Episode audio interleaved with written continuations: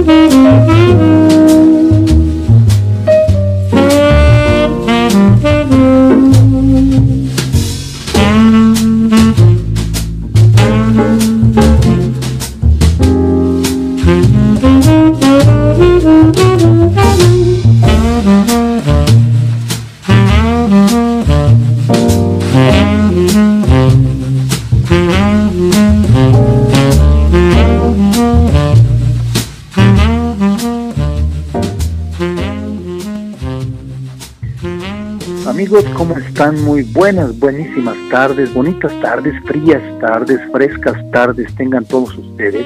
Húmedas tardes porque ha estado, ha estado el chipi chipi, de repente llueve, de repente, ya saben ustedes que estas temporadas de, agua, esta temporada de ciclones eh, y además de canícula, pues como que de alguna manera alteran mucho eh, ¿cómo decirlo? Alteran mucho la, la situación atmosférica, aunque se escucha muy científico, ¿verdad? La situación atmosférica y la situación de lluvia, de frío, de clima de nuestra región, bueno, pues de todo el país, en realidad, y, y a lo mejor este, me estoy quedando corto porque, bueno, pues precisamente en el mundo se está viendo ese cambio, esa problemática de un cambio climático que a veces eh, no queremos entender o no nos da eh, la razón. Para tomar la responsabilidad porque somos nosotros los seres humanos los que habitamos este planeta los que le hemos dado al traste al mismo.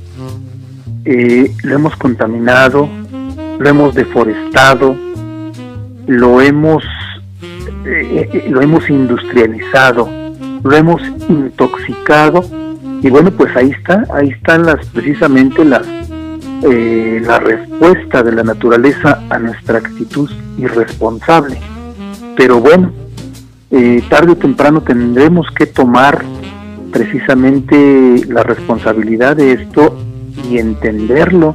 Esperemos que no sea tarde porque por ahí he estado leyendo algunas situaciones referentes a, al cambio climático y, espantado, preocupado me dicen o, hacen entender que no hay, ya no hay vuelta de hoja, ya no hay regreso, ya no hay recuperación, ya no hay me porto bien y ahora pues las cosas van a estar mejor.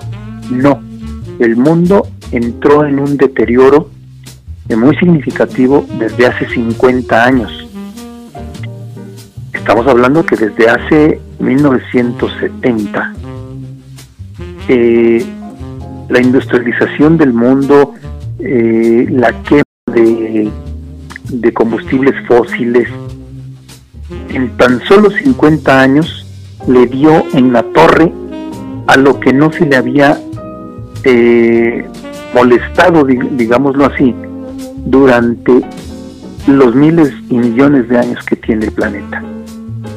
Desafortunadamente nuestro planeta está en una agonía constante y bueno, pues tarde o temprano, y no lo digo con un carácter este, de profeta o de Nostradamus o de simple y sencillamente, tarde o temprano se nos va a pasar la factura. Y creo yo que esa factura va a ser muy, muy, muy alta. Pero bueno amigos, en lo que entendemos, en lo que nos cae el 20 del daño que le hemos hecho a nuestro planeta, pues hay que disfrutar disfrutar de manera responsable lo que tenemos a nuestro alcance, nuestra familia, nuestro pueblo, eh, nuestra vida, nuestra chamba, nuestro trabajo, lo que nos apasiona, disfrutarlo hasta donde más se pueda, porque desafortunadamente nadie sabe cuánto tiempo podamos estar aquí, cuántos amigos, cuántos vecinos, cuántos familiares se han adelantado en el camino eh, debido a esta pandemia. Y ahora pues resulta que tenemos frente a nosotros una, una nueva cepa. Bueno, hay varias, hay 20 variantes. Sin embargo, esta, esta variante eh, Delta es la que nos está preocupando, les está preocupando, bueno, les preocupa a los científicos, a los médicos, a la gente que sabe de esto, a los, a los infectólogos. Pero creo que a nosotros todavía no nos puede caer el 20, como se dice vulgarmente. Eh, está echada la suerte, la moneda está en el aire y bueno, el que entienda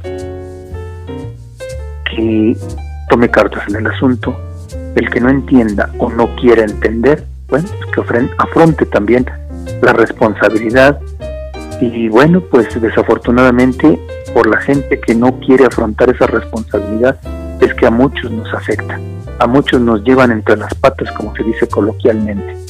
Sin embargo, bueno, ahí está, ahí están las cosas, así está nuestro mundo, así está nuestro entorno social. Y bueno, tenemos que adaptarnos, aprender a vivir con lo que hay, con lo que tenemos.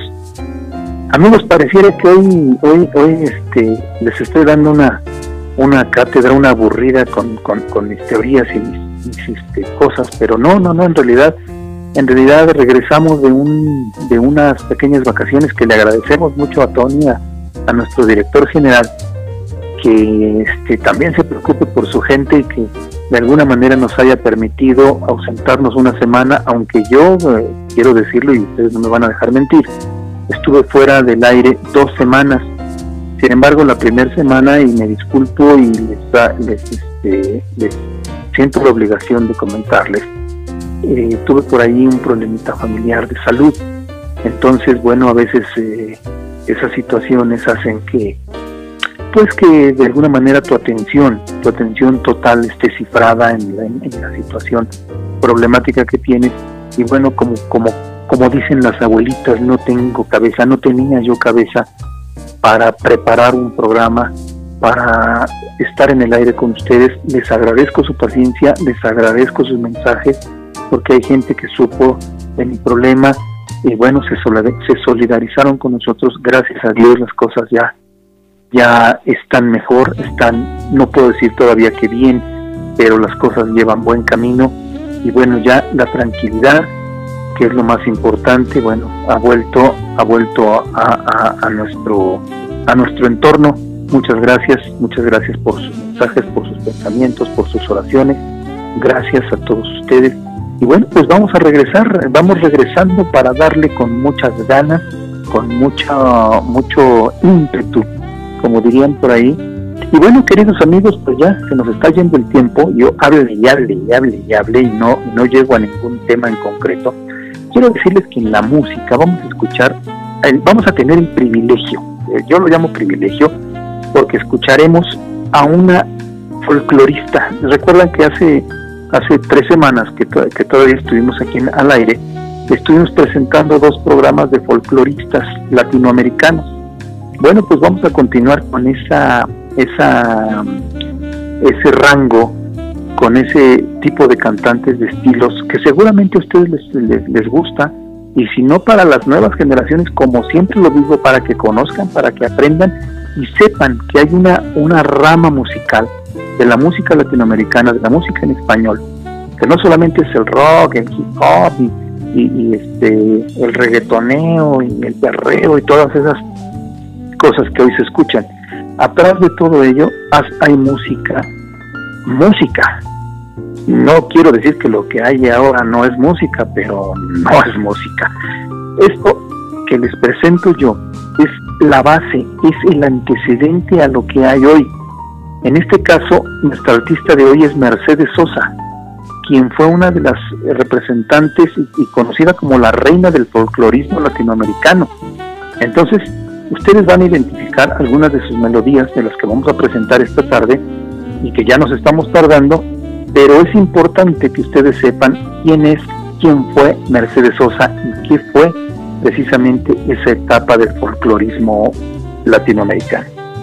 Bueno amigos, entrando ya en tema, porque se nos va el tiempo volando, eh, por ahí eh, en días pasados, bueno, en realidad ya tiene aproximadamente un mes y no había yo visto un mensaje, un mensaje que me mandaron en donde me preguntaban, me hacían, me hacían la pregunta de que durante el, el temblor, hay muchas preguntas de repente durante el temblor porque hay muchas anécdotas y también muchos mitos, muchas cosas que no son verdades y hay que ir aclarando poco a poco.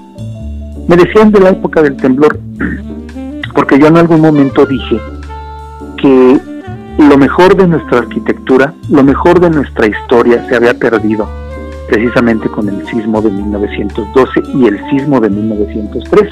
Mucha gente no habla, no sabe de ese sismo de 1913. Creemos que la historia nos ha llevado al sismo de 1912 porque fue el que relativamente destruyó destruyó nuestro, nuestra población y varias poblaciones vecinas.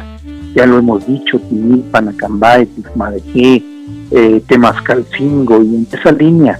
Y de aquí hasta Jalisco, una línea, un corte, un desquebrajamiento en la corteza fue la que provocó precisamente el sismo de 1912, el terremoto de 1912.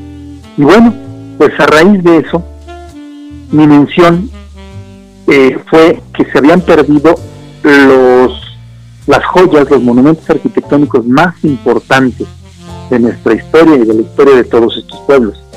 Y aparte de las joyas arquitectónicas también se había perdido la joya documental, o sea, archivos antiquísimos, archivos eh, prehispánicos y coloniales. Se habían perdido archivos de la época de la Revolución, archivos de la época de la Reforma, de la independencia. Mucha documentación importantísima se perdió en este sismo. Y la pregunta que me hacían era cuál habían sido para mí los cinco monumentos más importantes que se habían perdido, o que digo yo que se perdieron durante el sismo. Bueno, pues es muy fácil, queridos amigos. Vamos a hablar a lo mejor de, esos cinco, o a lo mejor más, o a lo mejor menos pero sí que en, ellos radica la importancia de, de, importantes, vaya la, vaya la redundancia, aunque se oiga pleonasmo, pero la importancia de ser importante, mejor dicho. Iniciamos pues obviamente con el, el monumento, la construcción que para los mexicanos, para los acambayenses de cualquier pueblo, de cualquier provincia, de cualquier parte, en ese momento y ahora es, son los edificios más importantes de nuestros pueblos y son los templos parroquiales. La mayoría de nuestros templos parroquiales fueron, fueron construidos a partir de los siglos XV, XVI y XVII, XVIII. Y bueno, todavía en XIX, pero los que guardan más valor arquitectónico por la antigüedad, por sus antecedentes, por su arquitectura, por sus trabajos eh, en maderas, en canteras, en piedras, en oro, etcétera, bueno, pues son los templos parroquiales, sin duda alguna. El templo parroquial de Acambay, que fue construido en 1623, cuando los franciscanos llegan a esta región, un poquito después de la llegada de los franciscanos y del inicio de la evangelización, de nuestra zona, bueno, pues se construye ese templo, aunque anterior al templo que se cayó en el sismo ya había una, una pequeña eh, capilla que era de piedra, como lo, como lo redactan algunos, algunos documentos, era de piedra, madera y tejamanil.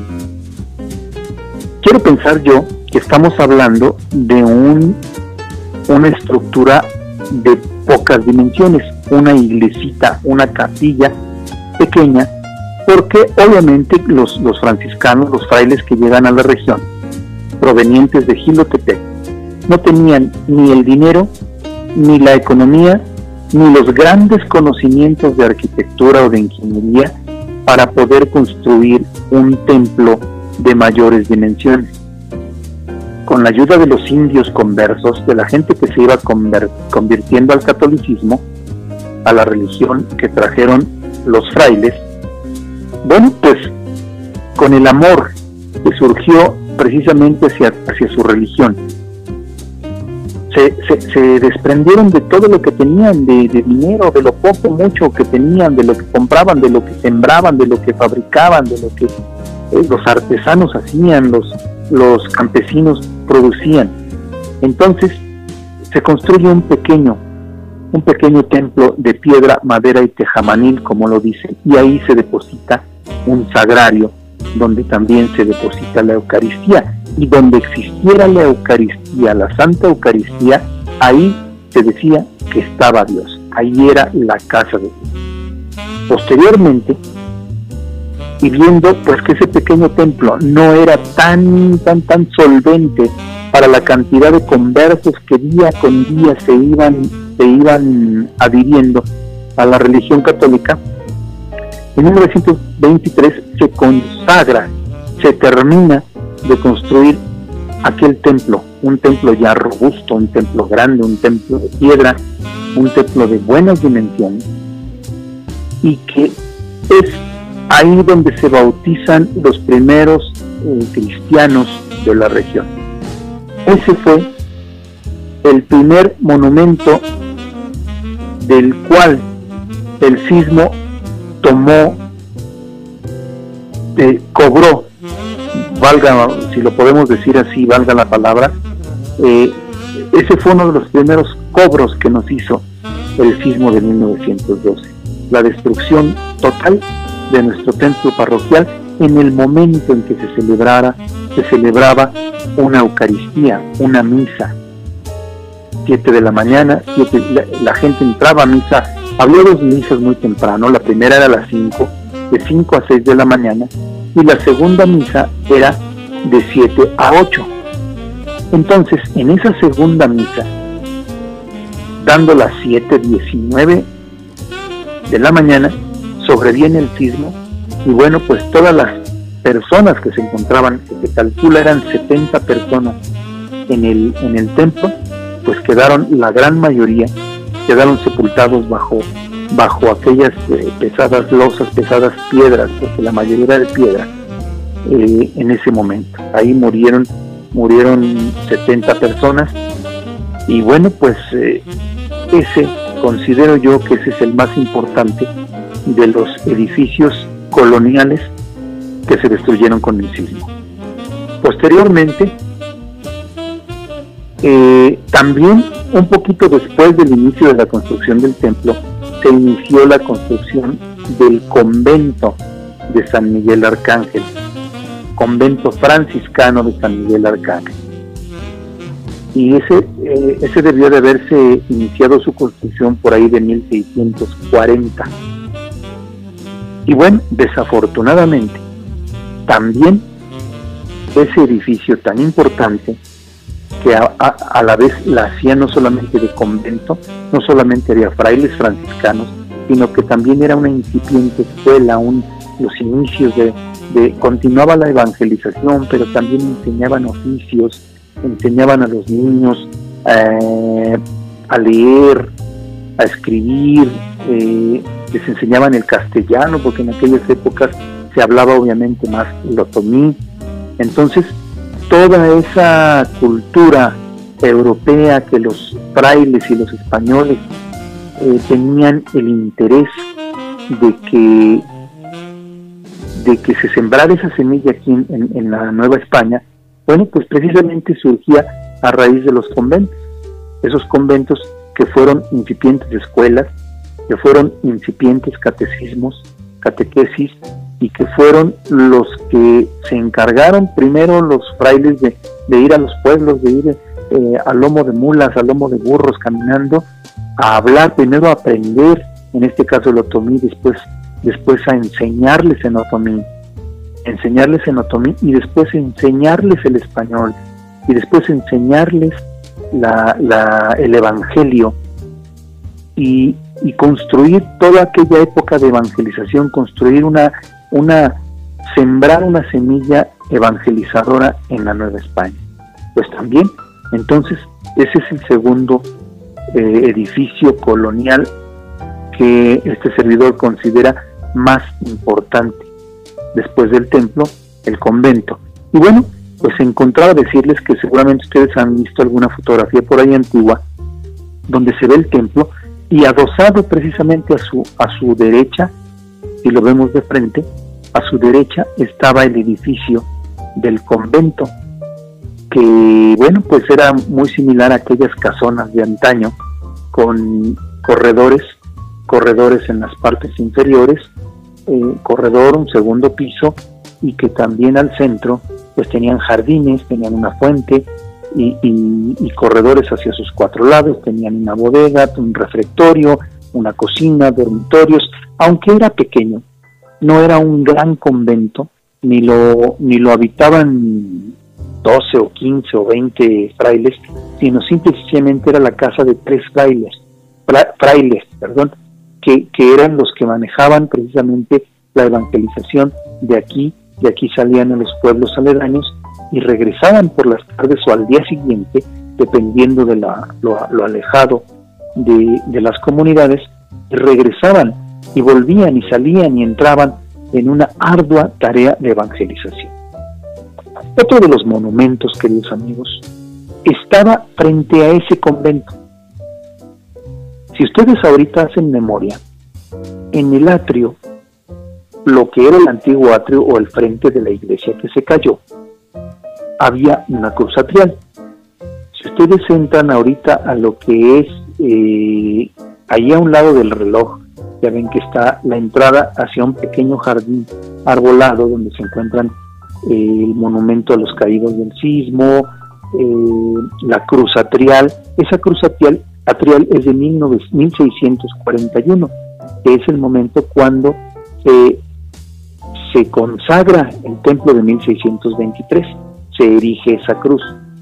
Sin embargo, cuando se erige el, convento, se erige otra cruz a la, que, a la cual le llamaban eh, la cruz de la misión, porque se refería precisamente a la evangelización. Esa era una gran cruz, mucho más alta que la que está, que la que todavía sobrevive de 1641. Está ahí en el atrio y que todavía está en pie y que es el único de los dos edificios o monumentos que resistieron el sismo. El otro es la tienda de Santander, una tienda que después fue cantina en Medio Oriente y que hoy retomada otra vez como, como tienda, aunque con unas, algunas agresiones y algunos eh, eh, malos usos, eh, pero bueno, sigue, sigue en pie un monumento colonial tan importante. Esos son los dos, la Cruz Atrial que se encuentra todavía erecta y en la tienda de Santander. Pero regresando a la Cruz de la Misión, se encontraba exactamente frente a la entrada del convento y era una gran base a manera de un cubo, de un rectángulo de aproximadamente dos metros y medio de alta que contenía sobre la parte más alta una esfera de cantera y sobre esa esfera se levantaba una gran cruz de cantera de ocho lados, octagonal. Esa cruz no era muy bella, muy elaborada, no era una cruz eh, así muy vistosa, era una cruz simple y sencilla que no tenía grabados, pero que era mucho, muy alta y bueno, de alguna manera esa cruz fue destruida precisamente en el sismo de 1912 y ese sería el tercero de los monumentos que este servidor considera más importantes que se destruyeron en el sismo del 12. Amigos, pues vamos ahora sí a la parte de la música y vamos a escuchar a Mercedes Sosa, cuyo nombre es Heidi, Heidi Mercedes Sosa. Ella nace en San Miguel, Tucumán en 1935, allá en Argentina en las Pampas, Argentina, y muere en octubre del 2009. Folclorista argentina, la reina se le reconoce como la reina de la canción latinoamericana. Ella se definía como cantora, no cantante. Cuando algún periodista, alguien me decía que eh, le, refería que era cantante, ella decía que no, que ella era cantora, porque los folcloristas latinoamericanos así lo adoptaron. Decían que los pájaros no eran cantantes, eran cantores. Entonces, bueno, ellos adoptan, ella precisamente adopta ese, ese mote de cantora. Eh, decía, yo soy cantora como los pájaros. Y bueno, vamos a escucharla, queridos amigos. Seguramente ustedes van a recordar estas melodías y les van a traer nostalgias y bellos recuerdos. Yo regreso en tres o cuatro minutos. Muchas gracias. thank you.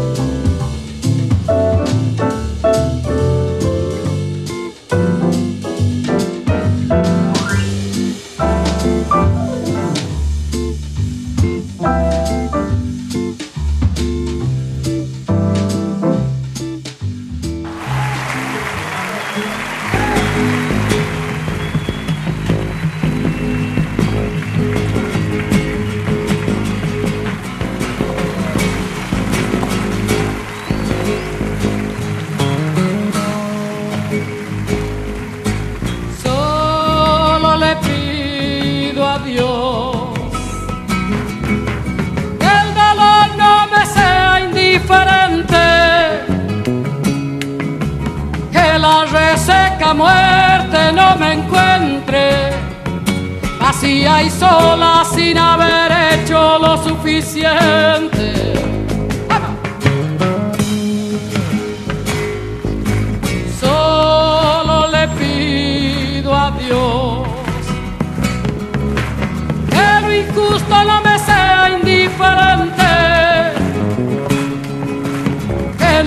No me abofete la otra mejilla después que una garra me arañó esta suerte.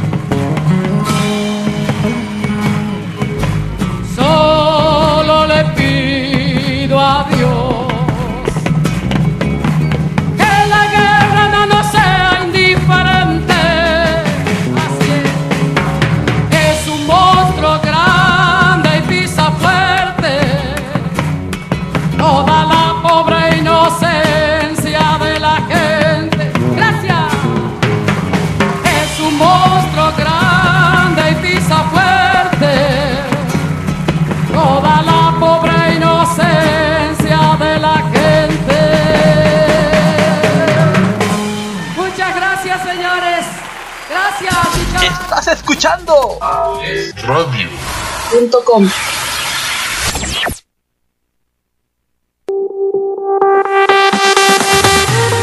Universidad INACE. INACE. Universidad INACE. Al servicio de la educación en México. Queremos formar docentes e investigadores de alto nivel. ¿Quieres ser parte de nuestro equipo? Contamos con licenciatura en Derecho, Psicología educativa, Contaduría Pública, Administración, Pedagogía, maestrías en Pedagogía, Evaluación educativa y Psicología y educativa. psicología educativa. Asimismo, contamos con doctorado en Tú educación, puedes ser un profesionista exitoso, practicando nuestros valores institucionales, Respeto al derecho ajeno. solidaridad, identidad nacional, Honestidad. compromiso, responsabilidad. Disciplina y esfuerzo. INACE. Universidad INACE. Formando más y mejores mexicanos. Estamos ubicados en Calle Moctezuma, número 1, Colonia Centro, Colonia Centro. a espaldas de la iglesia de Acambay. Estado de México. Para mayor información, contáctanos a los siguientes números telefónicos. 712 183 32 39. O al 718 127 1964. Universidad INACE. INACE. Forjando una sociedad exitosa. Forjando una sociedad exitosa. Inscríbete. Inscríbete. Inscríbete. Inscríbete. Inscríbete. Te estamos esperando.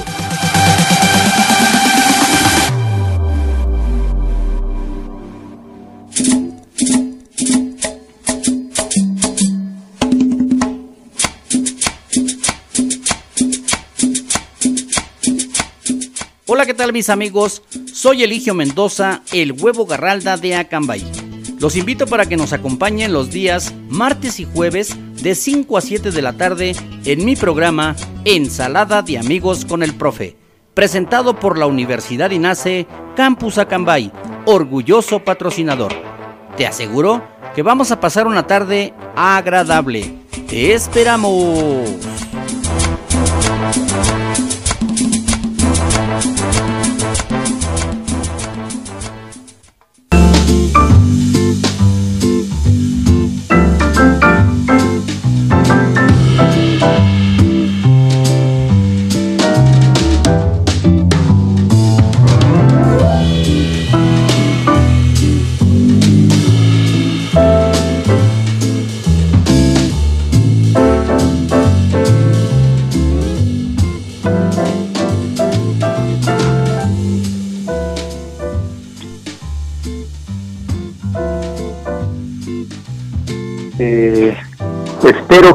Ustedes eh, disfrutando esta tardecita. Ya volvió a llover, ya estamos, estamos mojándonos los, los zapatos nuevamente.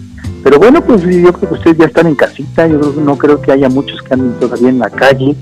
Están en casita, disfruten, disfruten. Se está viendo la luz. Espero que no nos afecte esta situación allá en cabina, porque ya ven que, pues a veces eh, la tecnología por muy tecnología que sea, pues no tiene palabra, no tiene palabra y nos hace, nos hace batallar, nos hace fallarles a veces un poquito, pero bueno, son cuestiones que se salen precisamente de nuestras manos. Esperando que, que no sea así, que estén escuchándonos, que, que, que tengan la oportunidad de escucharnos, ya sea en internet o ya sea en FM local, bueno, pues aquí estamos. Bueno, ya regresó la luz, ya regresó la luz. Esperemos que, esperemos que no se rompa nuestra comunicación, queridos amigos. Eh, el siguiente edificio que yo considero eh, de los más importantes o importante y, que, y que se desaparecieron, desaparecieron con el sismo de 1912, es el portal del puerto de Santander, precisamente la tienda que estábamos hablando antes de la pausa musical. ¿Cuál es la diferencia? Me van a decir, bueno, no que no se cayó o si se cayó. Bueno, es que este edificio era la casa de don Galo del Mazo y Conde, el primer del Mazo que llega, no, mejor dicho, el segundo del Mazo, porque había un del Mazo antes. Este Galo llega buscando a aquel tío del Mazo que, que dos décadas atrás había llegado a Cambay. Y bueno, cuando llega no lo encuentra, pero ya decide quedarse, quedarse en Acambay y fundar una familia con una dama de Atlacomulco y se vienen a vivir a Acambay y ahí precisamente esa esquina esquina que es hoy calle Maximiliano Ruiz Castañeda con 16 de septiembre, ahí donde está una tienda muy viejita, la atienden por precisamente unas, unas eh, señoritas, unas señoras, eh, esa era la casa. Bueno, pues había un hermoso portal, un gran portal desde la escuela donde finaliza o empieza la escuela, eh, la escuela eh, Ávila Camacho, pues se me fue el nombre, Ávila Camacho, daba la vuelta hacia 16 de septiembre, que antes era la calle de Rayón, y bueno, hasta varios metros abajo recorría un gran portal de cantera que era el orgullo arquitectónico del municipio, no solamente de la cabecera. Dicen los que lo conocieron y yo llegué a escuchar ese testimonio, que era una construcción muy hermosa, primera por sus arcos estilo arabescos, segunda por su empedrado finísimo que tenía en los pisos de empedrado, tiene una piedra bola muy pequeña, pero perfectamente bien manufacturada. Tercera, por su trabajo en madera, todo lo que era impresionante, la gran tienda dentro, eh, en, caoba. Y cuarta, por los morales que tenía, la pintura que tenía en las paredes, eh, tanto artesanal como artística. Entonces se decía, y bueno, ahí están las fotografías que así lo, así lo demuestran, que era un hermosísimo monumento arquitectónico de la época colonial, 1850. Entonces, bueno, pues ahí está, queridos amigos. Vuelvo a repetir, se cayó con el sismo todo lo que era el portal. Sin embargo, bueno, la, la tienda quedó deteriorada, pero la volvieron a arreglar. Posteriormente, ya en su última etapa como, como tienda y portal, perteneció, dejó de pertenecer a la familia del Mazo y perteneció a don Antonio Ruiz. ¿Quién era don Antonio Ruiz? Bueno, don Antonio Ruiz era nada más y nada menos que el padre del doctor Maximiliano Ruiz Castañeda, el insigne científico acambayense.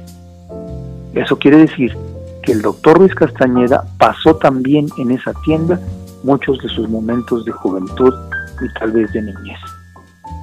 Entonces, bueno, pues eh, eh, era un sitio hermoso, era un sitio precioso que al tiempo se deterioró.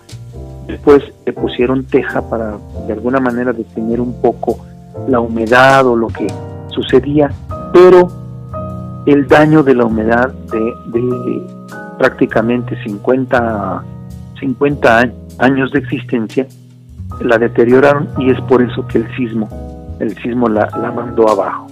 Pero la tienda quedó un tanto deteriorada, sin embargo se pudo recuperar, aunque ya tal vez no con su magnífica belleza de aquellos años, pero se pudo recuperar y pudo abrir sus puertas como tienda, posteriormente tienda de abarrotes, ya a mediados del siglo XX, eh, donde uno de sus herederos herederos de don, de don Antonio Ruiz, el señor Gilberto Ruiz, dueño y propietario hasta este momento, eh, pues la mantuvieron, la mantuvieron trabajando, mucho tiempo estuvo cerrada durante los años 80, después se retomó como cantina el Medio Oriente, la famosa cantina del Medio Oriente, durante, no sé yo, tal vez 15 años, tal vez 20 años, y bueno, a últimas fechas, de aproximadamente unos 6, 7 años hacia acá,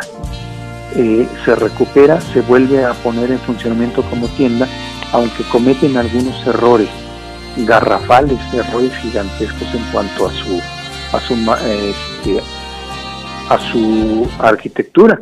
Por ejemplo, una de aquellas puertas tan hermosas la hacen ventana, el piso original de arcilla de barro rojo recocido, pues le avientan, le echan una una capa de concreto escobillado horrible y bueno, deterioran algunas cosas, pintan algunas otras maderas, maderas naturales, las pintan en esmaltes blancos y bueno, pues de alguna manera le dan un poquito en la torre. Sin embargo, aquí lo que se aplaude todavía es que después, desde 1850, esa tienda siga funcionando como nuestro último, junto con la Cruz Atrial, nuestros últimos monumentos coloniales que se tienen en Acambay.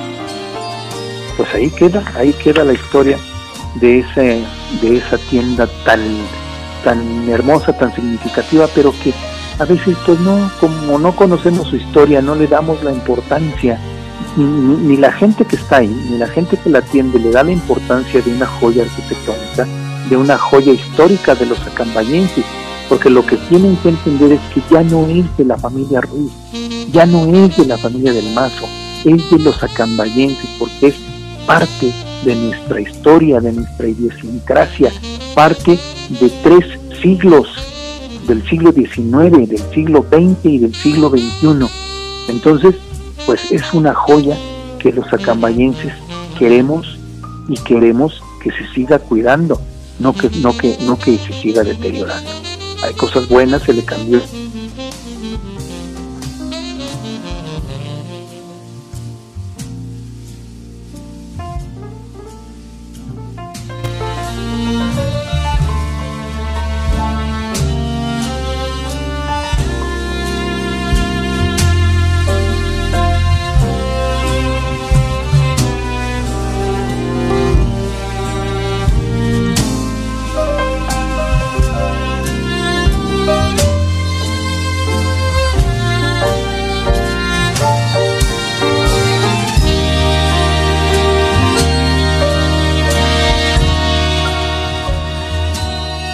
estamos, estamos de regreso, por ahí hubo un pequeño corte, un pequeño corte de energía eléctrica, lo que nos hizo eh, salirnos un poquito de del aire, pero aquí estamos. Entonces les decía yo que eh, es importante que tanto los dueños o las personas que manejan ahorita ese lugar, eh, que primero que sepan que los acambayenses lo catalogamos como nuestro, ¿eh? aunque alguien tenga las escrituras, tenemos tenemos, lo, consideramos nuestro porque es parte de nuestra historia de tres siglos, siglo XIX, siglo XX y siglo XXI. Así es que a cuidarlo, a cuidarlo queridos amigos. Hay algunas otras casonas que están consideradas, eh, que están consideradas en el catálogo del INA como lugares históricos, como es la casona que, que fue teléfono, caseta telefónica hace algunos años de Carmen, y, que es ahora, si mal no estoy enterado, de Rafa, del licenciado Rafa González. Esa casa está catalogada como, como, como, como una casa importante de, de Acamba y sin embargo ya por ahí le han estado haciendo modificaciones, hay una, hay una negociación de azulejos de los zetas y bueno, le han, le han, colocado en la pared muestrarios de, de, de los zetas y bueno, pues no sé, no sé hasta dónde estén, estén violando la ley precisamente relativa a monumentos, a monumentos arquitectónicos y monumentos históricos. Ya allá sabrá, sabrá si es que así, así es, está sucediendo, porque pues caray, nosotros los acambayenses tenemos que cuidar lo poquito que tenemos, ya se acabaron nuestros empedrados, ya se acabaron nuestras casonas, ya se acabaron nuestros tejados de, de teja, valga la redundancia, nos estamos acabando nuestro acambay histórico. Amigos, nos vamos con la segunda intervención musical. El tiempo se nos está yendo mucho, muy rápido. Y les quiero platicar de esta canción que sigue, que se llama Duerme mi grito, que tiene una historia, una historia muy importante y, que se entienda. Eh, Mercedes Sosa la cantó, aunque no es de Atahualpa Yupanqui, sin embargo, esta es una, una canción de las islas caribeñas en donde platica, narra la tierna historia de una madre y de su hijo, un hijo desnutrido, un hijo enfermo, una madre enferma por el hambre, las hacían trabajar eh, como esclavos en los cañaverales en, en las islas caribeñas. Y bueno, pues apenas si comían, apenas si dormían, apenas y tenían paz, tranquilidad y algo que llevarse a la boca. Y con aquella hambruna y con aquella situación de esclavismo que sufrían estas familias, surge precisamente esta canción típica de aquella zona del Caribe, de las islas del, Caribe. Y bueno, pues quién más que Mercedes Sosa para interpretarla con tamaña magistralidad. Escuchemos entonces esta hermosa melodía y regreso casi para despedirnos.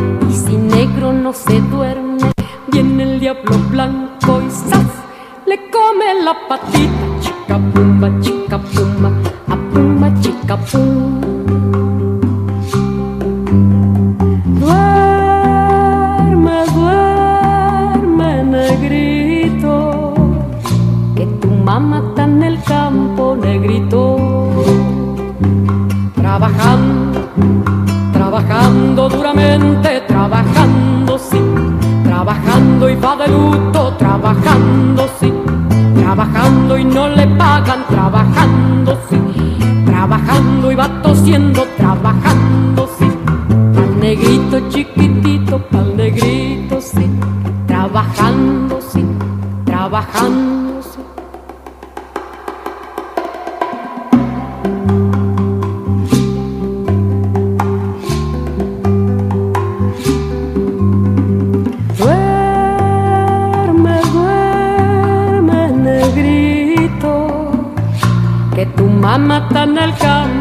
Negrito, negrito, negrito.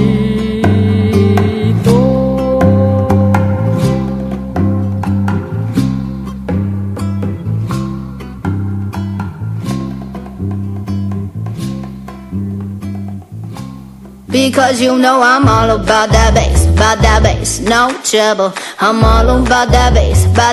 Tortería Acambay. Tortería Acambay. Te ofrece las mejores tortas de la región. Milanesa, mole verde, cubanas, especiales y la especialidad de la casa, la torta acambayense. Acambayense, acambayense. Disfruta también ricos chilaquiles, hamburguesas, burritos, enchiladas Y sincronizadas. Estamos ubicados en el jardín principal, Plaza Hidalgo, a un costado de la Escuela de Odontología en Acambay Centro. Nuestra excelencia hace la diferencia. Ven y visítanos en la tortería Acambay. Te esperamos. Abierto todos los días, de lunes a domingo, de 9 de la mañana a 7 de la tarde.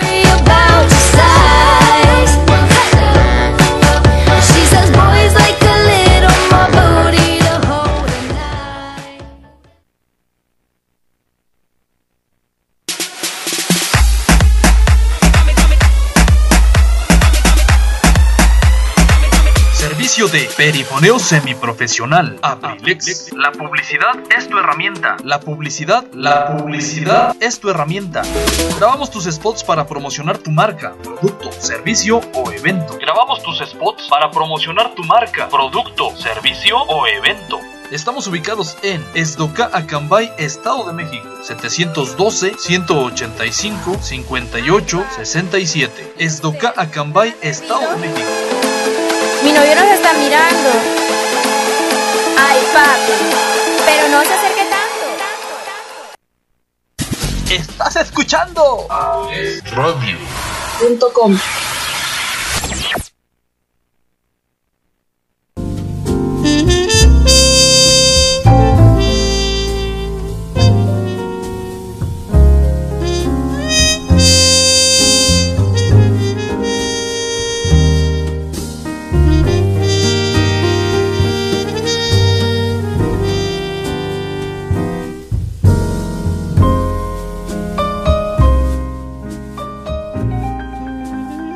Amigos, eh, pues ¿qué les pareció esta canción de Mercedes Sosa? Bueno, ella es la intérprete, sin embargo, bueno, es del, es del contexto popular, es una melodía que vuelvo a repetir, pues, dibuja, dibuja una historia un tanto triste, melancólica, pero además a la vez bella, de cómo, cómo eran las sociedades ah, oprimidas allá en, en épocas pasadas, la esclavitud en los campos, en los cañaverales, donde la gente enfermaba de los pulmones y donde pues eh, pasaban hambre y es precisamente eh, parte de la cultura latinoamericana de, lo que de, la música de protesta de dar a conocer aquellas problemáticas aquellos abusos que a veces se daba entre la gente pobre y bueno precisamente Mercedes Sosa por eso es considerada como como la reina de la nueva canción latinoamericana y de la canción de protesta.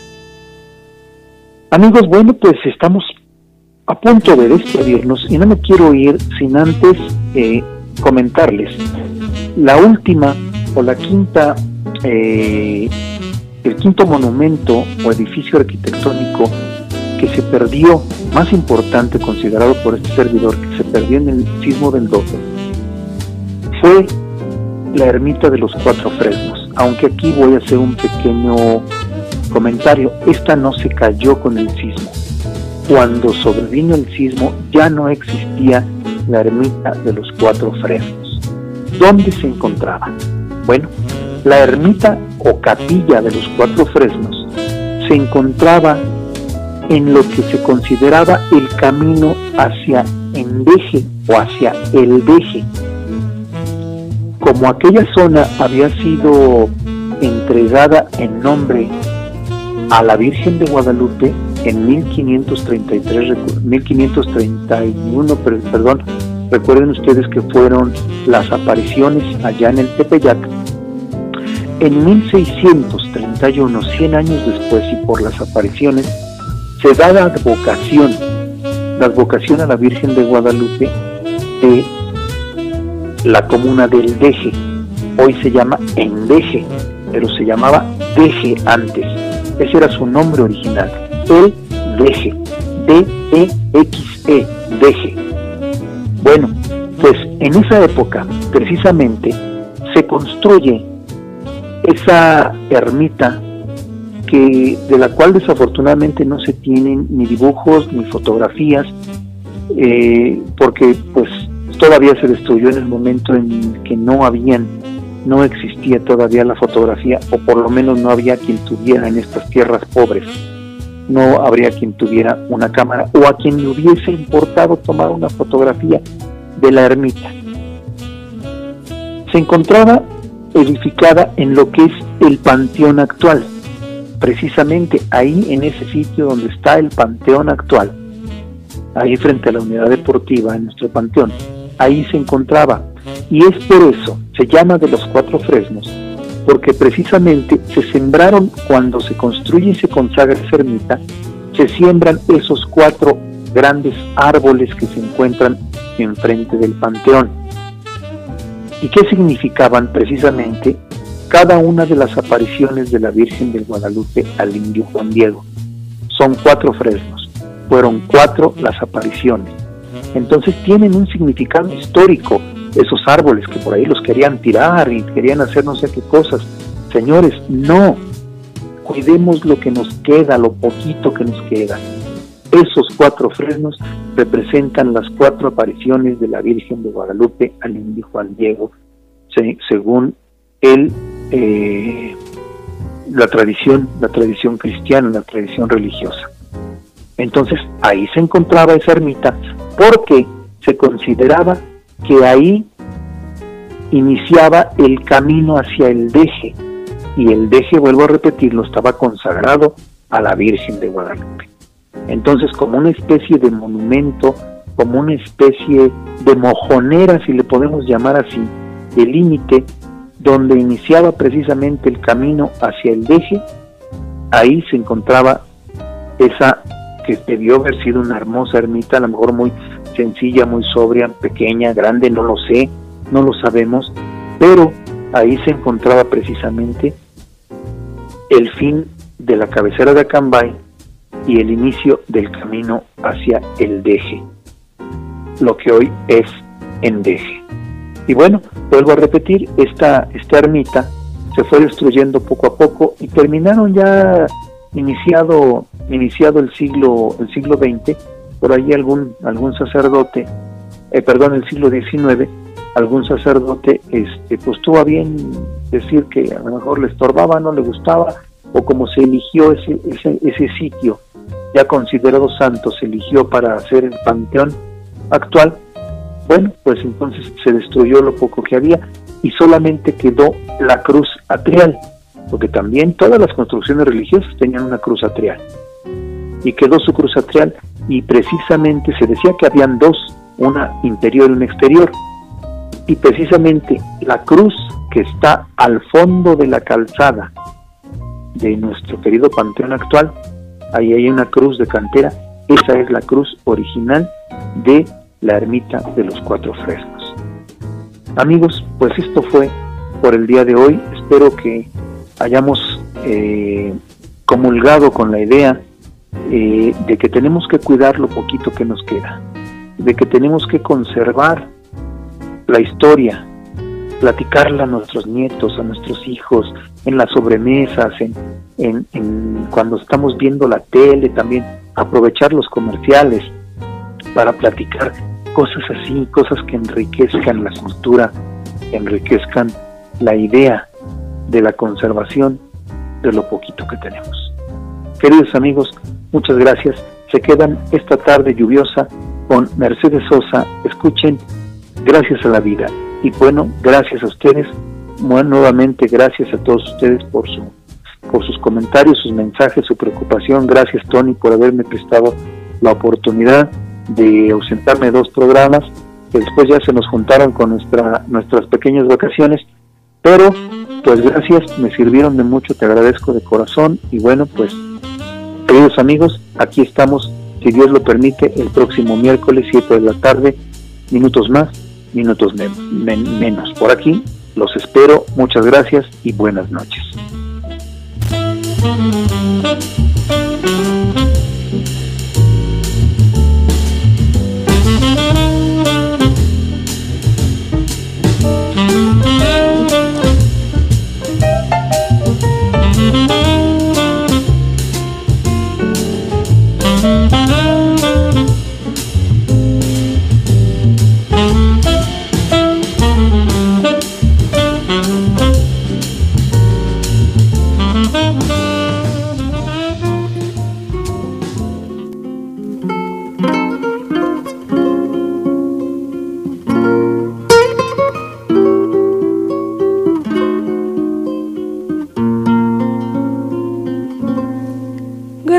A la vida que me ha dado tanto, me dio dos luceros que cuando los abro, perfecto distingo lo negro del blanco y en el alto cielo su fondo estrellado y en las multitudes del hombre que yo amo.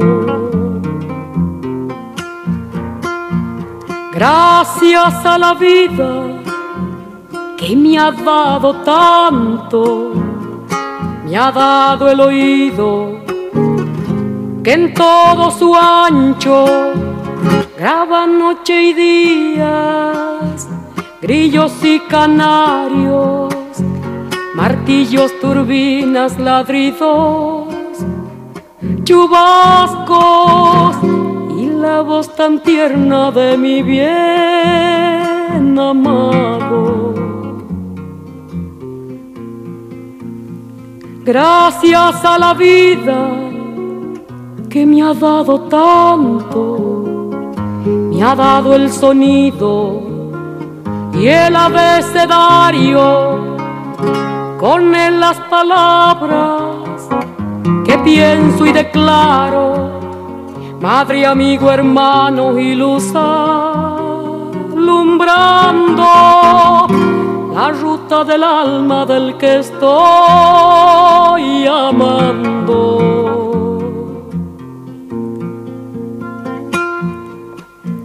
Gracias a la vida que me ha dado tanto, ha dado la marcha de mis pies cansados, con ellos anduve ciudades y charcos, playas y desiertos, montañas y llanos y la casa tuya, tu calle y tu patio.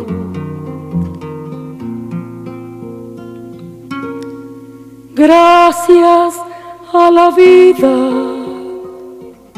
que me ha dado tanto, me dio el corazón que agita su marco cuando miro el fruto del cerebro humano, cuando miro el bueno tan lejos del malo, cuando miro el fondo de tus ojos claros. Gracias a la vida que me ha dado tanto me ha dado la risa y me ha dado el llanto. Así yo distingo dicha de quebranto, los dos materiales que forman mi canto y el canto de ustedes que es el mismo canto y el canto de todos que es mi propio canto. Gracias a la vida